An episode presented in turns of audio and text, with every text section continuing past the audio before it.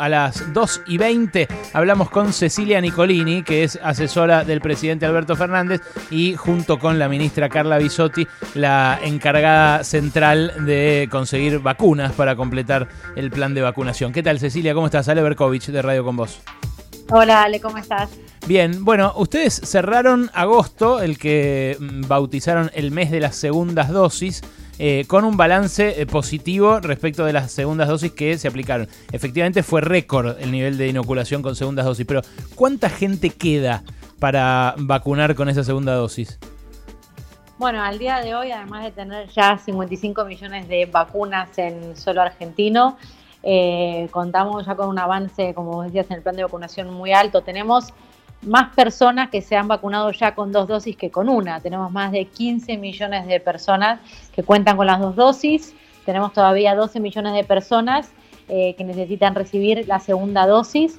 Entonces estamos avanzando, seguimos avanzando con estas segundas dosis. Como bien dijo la ministra, el mes de septiembre también va a ser el mes de las segundas dosis, tanto con las vacunas de Sinopharm, de AstraZeneca que están llegando, como también con las vacunas de Sputnik B que están llegando desde Rusia, que se están produciendo aquí en el laboratorio Richmond y están eh, liberándose a medida que van teniendo el control de calidad eh, aprobado y también aquellas personas que decidieron avanzar con la combinación de vacunas como también era una opción. Por, los números últimos que vi, los hago en, redondo, sé porque te estoy diciendo de memoria, pero hay algo así como 10 eh, millones de personas vacunadas con Sputnik con primera dosis y 5 millones que tuvieron la segunda. Faltan otros 5. Sí, aproximadamente ahí tenía los números, bueno, estoy buscando eh, exactos, pero se pueden acceder también en el, en el monitor de, vacunación. Sí. Eh, se va a avanzar con todas estas personas que necesitan la segunda dosis, como te digo, va a ser una de las prioridades de vacunación durante el mes de septiembre, así que también eso es uno de los objetivos que tenemos. Porque algunos eh, les van a eh, colocar las combinaciones, eh, que se acepta Moderna, se acepta AstraZeneca. Entiendo que esas dos, ¿no? Moderna o AstraZeneca como segunda dosis de Sputnik.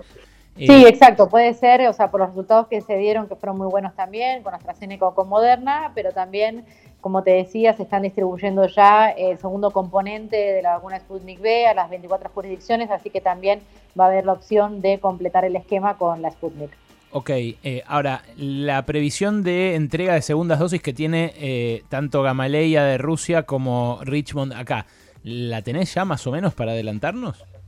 Sí, bueno, tenemos ya aproximadamente unas 3 eh, millones de vacunas que produjo el laboratorio Richmond de componente 2. Como ustedes saben, a raíz bueno, de este desfase le pedimos a la Federación Rusa y a Gamaleya que eh, priorizar el envío del principio activo, la sustancia activa a Richmond de componente 2, así que en las últimas semanas fue lo que estuvimos recibiendo casi exclusivamente, así que ya hay 3 millones de vacunas producidas, que también, como sabés, Ale, lo habíamos hablado, eh, de esas vacunas hay unas muestras que viajan nuevamente a Rusia para hacer el control de calidad, eso, lleva un par de semanas hasta que Gamaleya emite el control de calidad y si pasan y aprueban como hasta ahora por suerte todas han sido satisfactorias los controles de calidad, ya se puede distribuir. Así que en las próximas semanas, de manera consecutiva, porque los lotes se van haciendo semana a semana, se van a ir distribuyendo. También esperamos recibir más componente 2 desde la Federación Rusa, así que ya esperamos la semana que viene anunciar eh, nuevos, nuevas llegadas de esta vacuna.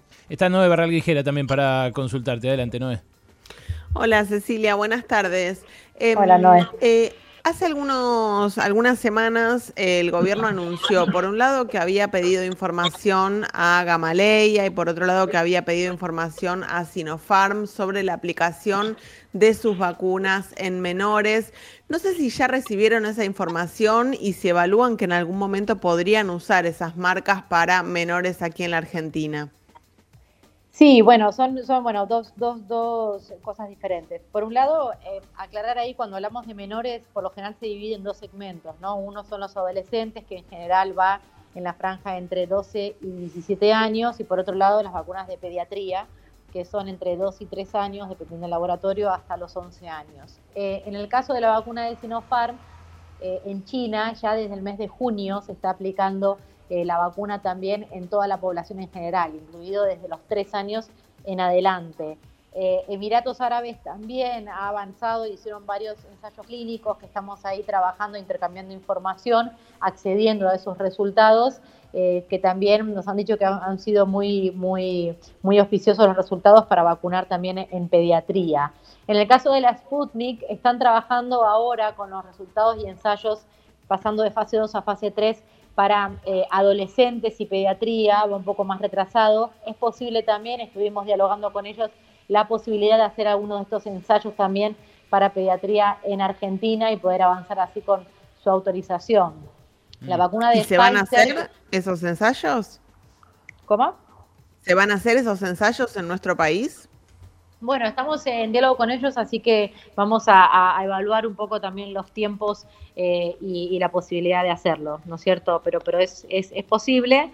Eh, y también, bueno, la vacuna de Pfizer, como saben también, como la de Moderna, está autorizada para, adolescentes de, 12 a 17 años y esperan durante el mes de septiembre, o sea, ya en las próximas semanas, poder tener resultados eh, en pediatría eh, y lo presentarán las autoridades, en este caso de Estados Unidos, a la FDA y también esperamos los resultados. Así que el mundo está avanzando con estas vacunas de pediatría, esperando los resultados eh, y nosotros, bueno, acompañando para cuando eh, estén esas autorizaciones, tengamos las vacunas correspondientes y así lo decida el Ministerio de Salud con el grupo de expertos, también poder avanzar con, esta, con este segmento poblacional.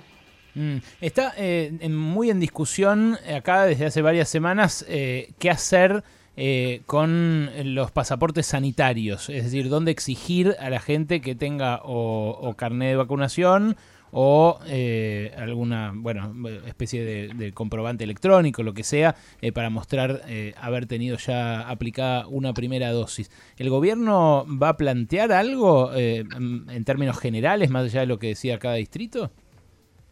Bueno, el, debate se da sobre todo, Ale, ¿no? En, un contexto en otros países en donde la adhesión a la vacunación es muy baja.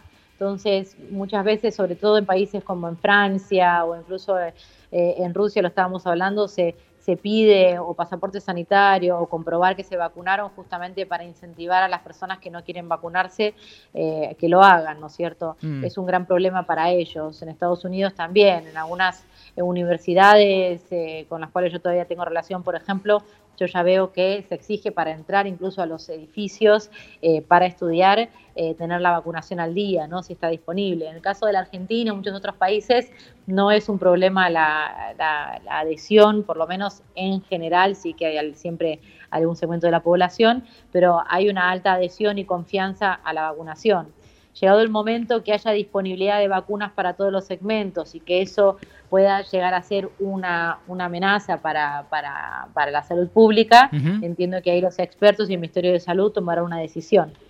Bien. Eh, te saco del tema vacunas. Vos eh, sos politóloga de formación, ¿no es cierto? Sí. Eh, y bueno, asesora, me imagino que cuando empezaste como asesora de, Alberto Fernández no, tenías previsto que, estallara una pandemia, que, el mundo se detuviera, que tu principal trabajo fuera conseguir vacunas. Eh, La verdad que no, nunca había pensado, me había puesto a pensar en el tema de las vacunas, de dónde venían. Claro, claro, me imagino, por eso. Eh, te hago una pregunta más como politóloga y, para ver si lo, si lo piensan ustedes ahí en el, en el seno del gobierno. Eh, ¿Tienen eh, una interpretación sobre la apatía, el desinterés que genera, que, esta elección eh, imprime sobre la población? O sea, la, la, poca pasión que genera, la, baja eh, participación que está habiendo ya en las cuatro provincias que tuvieron elecciones este año. ¿Tenés alguna lectura vos, sea personal o que discutan políticamente ahí en el gabinete? Eh, no, te puedo dar si es una respuesta personal, no una discusión ahora, porque mis discusiones actualmente están muy centradas en el tema que acabamos de hablar.